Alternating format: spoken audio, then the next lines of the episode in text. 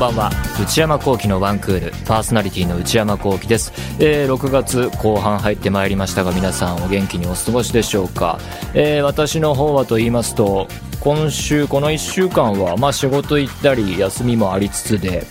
新しい形でやり方で業界が進み始めて、えー、進んでいるなっていう感じですかね。まあ一方で同じ業界の中のゲームを実際に作る側のことだったりアニメだったら絵を描く側がどうなってるかっていうのはあんまりよくわからないので何とも言えませんが、えー、声を取る側は、えー、なんとか進んでいるなっていう感じなんですけれども空いた時間ではまた例のごとく高校の友達たちとオンライン飲み会をね、えー、やりまして、えー、というのもその高校の友達の中のうちの1人が、えー、仕事の都合で東京を離れることになりでその計画が持ち上がった時に、まあ、リアルで会うか、えレストランかなんか行ってはたまたオンラインで前のように会うかって話し合ったんですけれども今の段階で東京でね56人がえー、集まることの何ていうかねこう何とも言えなさみたいのを感じてというのもあの僕が特にそうだったんですけど自分のねあの職場の風景が全然変わっちゃったから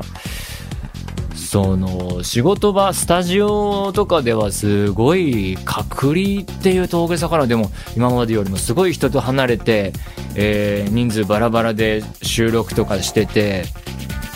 でじゃあ仕事終わったって言って友達に会いに行こうって言ってすごい、えー、6人とかが集合して近場で飲んだり食べたりするっていう感じがそれが別にそのこと自体のいい悪いを超えたなんていうか違和感っていうかね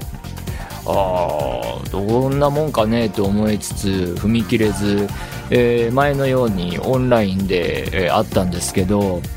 で、まあ、みんなの話聞くとやっぱりまだまだ様々事情あってね、まあ、家族元気とか、えー、仕事どうとかって話したりしたんですけどね仕事が前のように復活しつつある人もいれば、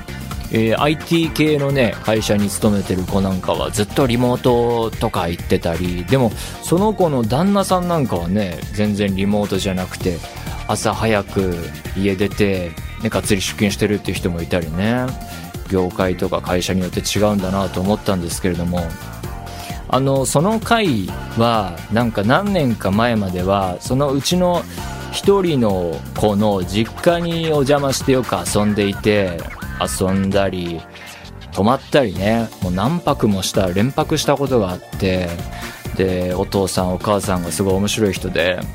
朝までお酒飲むの付き合ってくれたりね語り合ったりっていう日々があってね近所のレンタルビデオ屋さん行って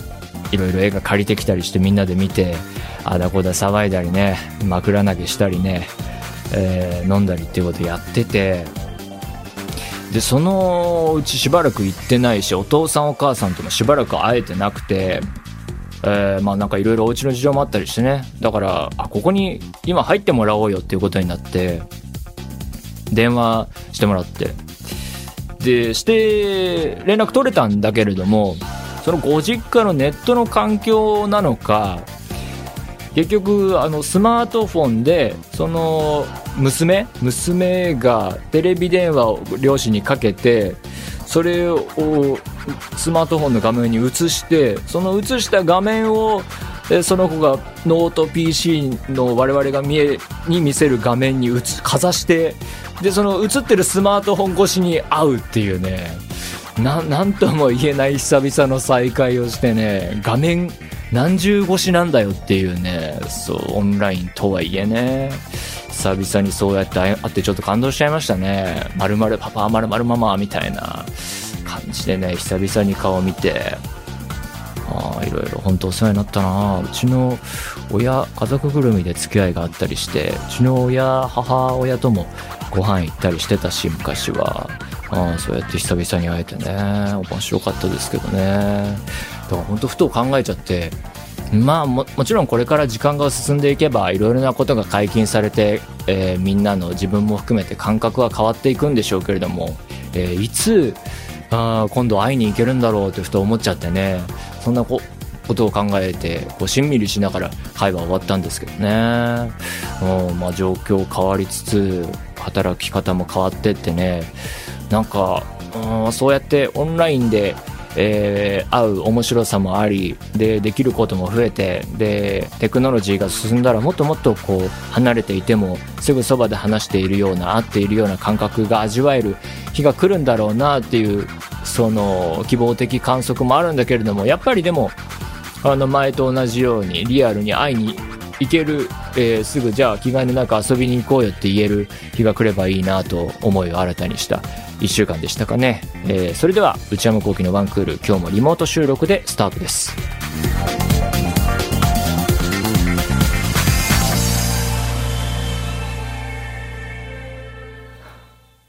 内山聖輝のワンクール続いてはこちらのコーナームビログ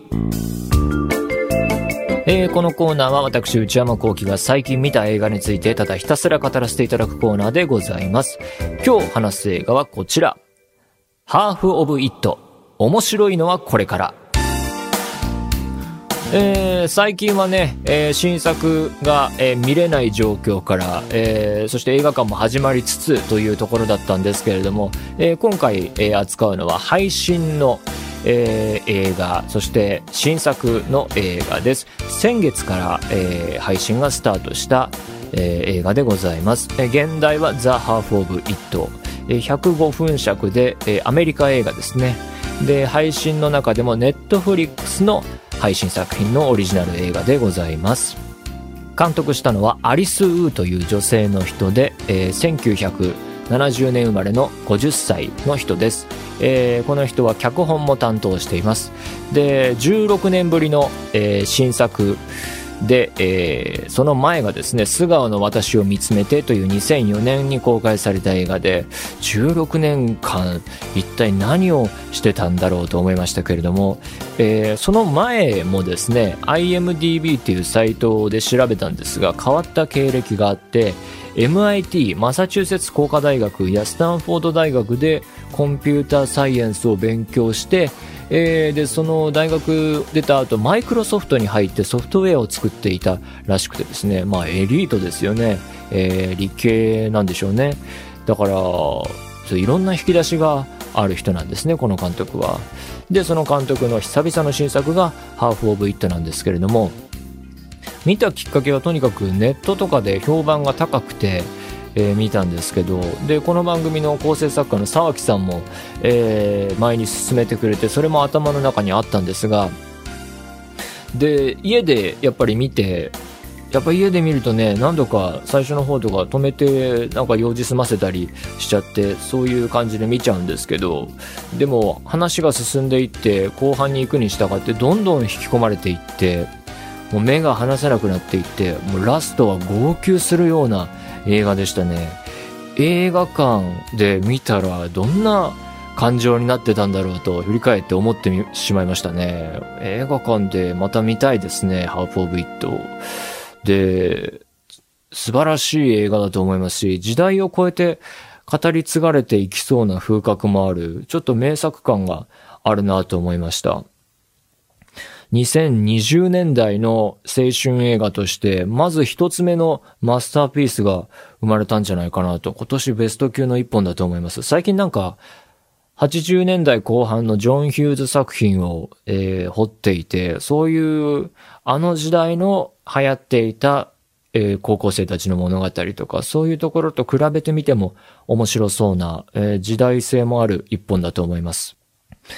簡単にあらすじを紹介いたします。えー、時代は現代で、えー、舞台はスクワ・ハミッシュというアメリカの田舎町が舞台です。で、主人公はエリーという女子高生です。で、中国系で、中国系というか中国から、え、子供の頃にアメリカに来た人で、え、内気な性格で友達がいない。えー、で、同じ学校の人から、エリーのお父さんがですね、鉄道の仕事をしているので、それを絡めてちょっとからかわれるようなこともあってですね、そういう日々を過ごしています。しかしながらエリーはとても頭が良くて読書家で、クラスのみんなのレポートとかエッセイを、えー、代わりに書いてお金を稼いで、えー、お父さんと二人暮らしなんですけれども、家計を助けるような、えー、西条ですね。で、ある日エリーはアメフト部の不器用な、えー、子がい、男がいて、そのポールっていう人からラブレターの代筆を頼まれると。えー、自分はそういうのに書くのは苦手だから、そうやって人から受けて書いている得意そうなエリーに、えー、気持ちを伝えるから、それをこううまいこと文章にしてくれと頼まれるんですけれども、しかしその相手の女性、アスターという女の子は実はエリーが恋する相手だったと。三人の運命やいかにという映画です。この映画のポイントの一つ目は、古典的かつ現代的な物語設計ですね。物語の構造とか骨組み、そして展開はとてもよくある、使い古されている定番の流れで、まあ、死ぬほど見たなっていう始まり方なんですね。まあ、現代の高校生のラブストーリーの導入で、代わりにラブレターを書く身代わり者っていうかね、そういう導入で、ってことは予想されるところで言えば関係性が進んでいって、まあうまくいったとして、うまくいったらまあそれがバレるバレないっていう、えー、ドキドキハラハラ展開があったり、バレたらバレたで、そこでまた問題が発生するんだろうなっていうところまでは予想がつきます。そして、えー、古典的といえば三角関係で物語が進んでいくと。それをこう使って物語を動かしていく構造ですね。で、ハーフオブイットの場合は三角関係の中でも女性が二人で、えー、男性が一人。えー、まあこれはまあよくあるやつですよね。うん、三角関係で物語を動かしていく。夏目漱石なんかもね、まあちょっと毛色が違うけど三角関係を巧みに使った、えー、小説ですよね。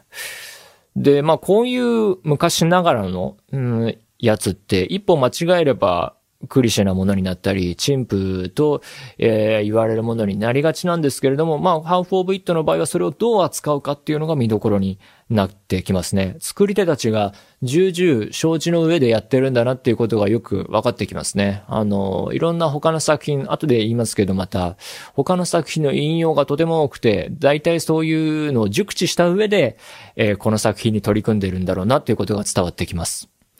で、内容のディテール的に言えば、あとはテーマだとか、えー、それを作る感覚はとっても現代的ですね、今度は。アジア人の女性が、え、主役で、アジア系って言えばいいのかな？まあ中国出身の女性が主役で、そういうアジア系もので言えばクレイジーリッチのヒットなんかも記憶に新しいですし、えー、また、もうこれは、えー、テーマ的にあらすじによく書いてあることなので、言っていいと思うんですけれども、レズビアンを描いているっていうことですね。えー、カミングアウトで、なおかつ、そういうえー、テーマを扱いながらカミングアウトとかそういうものが物語の中心ではないと。えー、それ自体をこう、ドラマの盛り上げとかに使うんじゃなくて、こう、背景っていうか、まあ、基本設定というか、こう自然なものとして、そ、ただそこにあるものとして描いているところとか、まあ、あとは、まあ、始まりからそうなんですけれども、スマートフォンを持った若者たち、高校生たちのラブストーリーであると。まあ、最近よくありますね。あの、本当冒頭からスマートフォンがどんどん登場したり、授業中に、えー、隠れて、先生に隠れて、えー、見えないところで、こう、スマホでメッセージのやり取りしてたり、その場でなんかインスタに上げちゃったり、みたいな、そういうところで現代性が感じておりますね。で、なんだけれども、ポイントはこう物語の起点、導入は手書きのラブレターから、それを代わりに書いてくれっていうところから始まるっていうのが少しひねりが効いてますね、そういう意味では。で、まあだから、ハウフ・オブ・イットっていうのは古典的な、えー、よくある構造、展開の上に現代的なテーマとか感覚、センスを乗せる、えー、学園もの、えー、であり、まあコメディでありっていうのがこの映画の特徴ですね。えー、それからポイントの二つ目はですね、キャラ立ちの良さが抜群ですね。あの、メインの三人、三角関係となるメインの三人は、まず主人公のエリー、えー、これはリーア・ルイスさんという女優さんが演じていますけれども、エリーは、えー、彼女は中国からの移民で、えー、お父さんと二人暮らしだと。で、特徴的なのは声がちょっと低くて、そこが、あの声質っていうのは結構特徴的ですね。で、テキパキ、こう動く人で、で、なおかつ読書家で頭が良くて、え、自分の気持ちとか本音をあまり表に出さない人で、なんだけれども熱い思いを抱えているっていうのが、どんどんどんどん見えてきます。で、えー、もう一人手紙を頼んでくるポールという人。これをダニエル・ディーマーさんという俳優が演じてますね。このキャラがよく効いていて、えー、彼はアメフトをやってて、まあ要は体育会系なんですね。だからまあアメリカ映画、学園ものアメフトっていうと、あ、じゃあモテる男キャラなのかなと思いきや、すごい口下手で、喋るのが苦手なんだと。で、純朴な雰囲気でね、不器用な男で、ちょっとバカキャラっぽいところもあって、で、なんだけれども、シェイクとポテトにはすごいうるさいと。えー、なぜなら、えー、それが好きだし、家も、あの、レストランやってるしっていうんで、ちょっと勘が鈍いところがあったり、で、タコスを作るのが好きでね、ソーセージタコスっていうのがまたキーアイテムになってきますね。だけどいいやつっていう、ここがいいキャラ設定ですね。あの、物語の前半部で、ドラフトとなる、その元のこういうことを書きたいんだっていう手紙をポールが、えー、主人公のエリーに持ってきて、それをこう二人で内容を確認するシーンがあるんですけど、その内容がまず、ちょっと、そのポールのキャラクター性を表していて面白いし、で、エリーが読むのに合わせてポールがそれを口ずさむっていうか、見ずに読めるっていうあの演出が効いていて、あ、もうそこまでこう練りに練ったっていうか、覚える、覚えちゃうほど、あの、何度も反復して、ここ頑張ってここまでたどり着いたんだろうなっていうけなげさっていうかね、そこがすごいいい演出でしたね。あの、ワンシーンのワンカットのその一つの動作でいろんなこう複雑な多層的な意味を持たせる効果があると思いますね、ああいうところは。で、そこに加わるのがアスターという、まあちょっと言葉古いかもしれませんけれども、学園のマドンナ的な、すごい人気者の女性、これをアレクシス・レミールさんという女優さんが演じているんですが、すごい、まあ、だから、整った顔をしていて、モテる、えー、存在で、男性からも人気だし、女性からも人気だしっていうキャラクターなんですね。あなんだけれども、そういう風に思うと、あいわゆるこう、アメリカのチアリーダー的な、えー、スクールカースト上の、いわゆるああいうステロタイプなキャラクターかなと思いきや、えー、すごい読書家で、えー、カルチャー全般に詳しいキャラクターでそういうのがすごい好きなんだっていうところが、え徐々に見えてきます。えー、この3人の魅力で話が進んでいくんですね。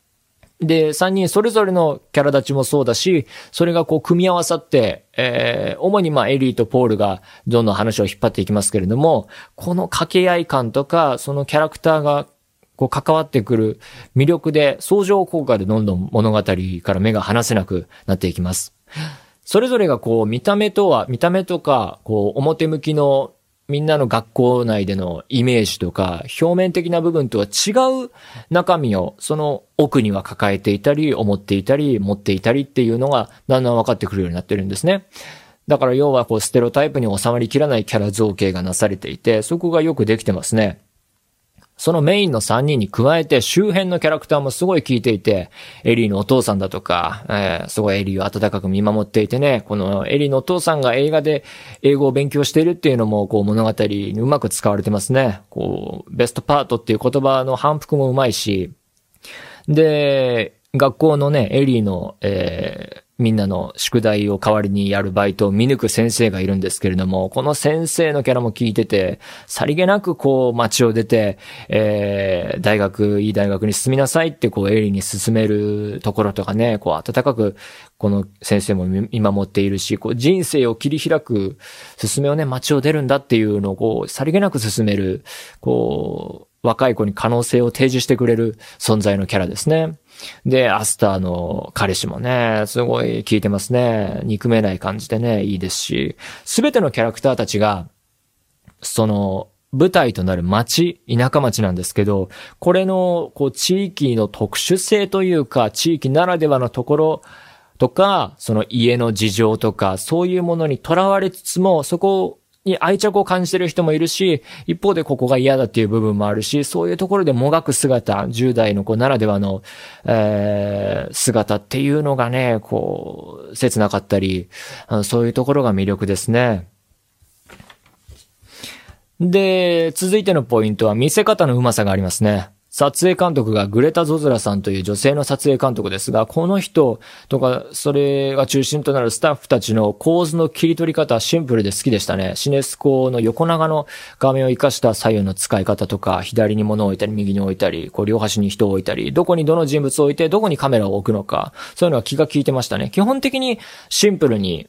撮っていって乱暴にカメラを動かしたりはしないんですけれども、特徴的だと思ったのが、手前に人物を置いて奥にも違う人物を置く。で、そのキャラクター同士の対比だったり、えー、ピントを手置くと、えー、手前で動かしたりして、その置き方で演出していったりするところですね。奥行きを活かした演出。ダイナーの場面とか、学校の場面もそうですし、そういうのが効いてましたね。手間、だからそういうところで何が生まれるかっていうと、手前の人が、えー、奥の人の存在を感じてないとか見てない時に、奥の人が何してるのかとか、そういうピントの使い方でそれは見せることができますね。それで物語が、ストーリーが動いていったり、観客はどっちの様子も見て取れるから、そこにこうサスペンス効果が生まれていくんだと思いますね。で、それを応用していていいなと思ったのが、あの街の小さな教会の撮り方ですね。えー、そこでこうマドンナのアスターが手前にいて、奥にポールがいて、で、ゆくゆく分かっていくのが、実は2階に上に、今度は上にオルガンかな？ピアノを弾く主人公のエリーがいる。ここも手前と奥の活かした演出になっていて、同じカットの中でこうピントの合わせ方で変化をつけていくと。で、今度はカメラを上下に振ると、実はそこにエリーがいるんだよっていう演出が、同じ一つの構図の中でそういうのを使っていて、すごい良かったですね。で、キャラクター、それぞれが知っている情報量の違いによって、我々は全部知ってるけれども、その差で、えー、表情変化つけていって、ストーリーが動いていくっていう面白さがありましたね。まあそんなこんなで色々工夫がなされているハーフオブイットなんですけれども、他にも様々な哲学とか文学とか映画とかの引用で埋め尽くされていて、僕もまだまだ見たことなかったり読んだことのない作品がたくさんあって、掘りがいがある映画だと思いますね。で、細かなニュアンスがすごい仕組まれた大量のセリフの応酬で、その英語のセリフ、英字幕つけながらちょっと見たんですけれども、本当字幕だとやっぱりね、表記の限界っていうか、そこに収めなきゃいけない情報量っていうのは限界があって、だから、字幕、英字幕とか英語で見れる人は、それで見るとね、もっと、ああ、こういうのがあったんだっていう風なことで楽しめると思いますね。そしてまたその引用が後半部にすごい効いてきていて、まあ、詳しくは言いませんけれども、映画とか物語が好きな人ほど実はやられる素晴らしい演出が仕込まれていて、あれはずるいなっていうね。あそこですごいのが、ちゃんとキャラクターなりの必然性は敷いてあるし、で、なおかつ映画内の描写の反復にもなっているし、ああ、確かにあいつならやるだろうなっていうね、前半からずっとそうだったし、なおかつ、キャラクターの感情がこう湧き上がっているのをアクションで示す演出だし、すごい良かったですね。で、あれが起こって、外の世界、ああいうことがあっても、外の世界は彼らに関係なく動いてくるんだよっていう、あの、ビターっていうかドライな感じ。あ、そして、あの子はあそこに入っていくんだなっていう、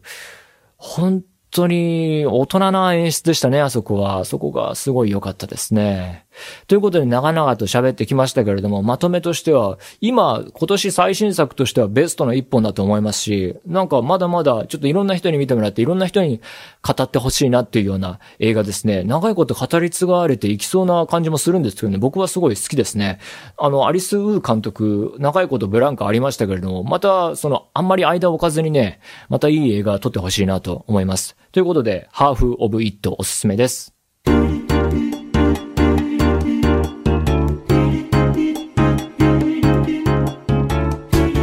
内山幸喜のワンクール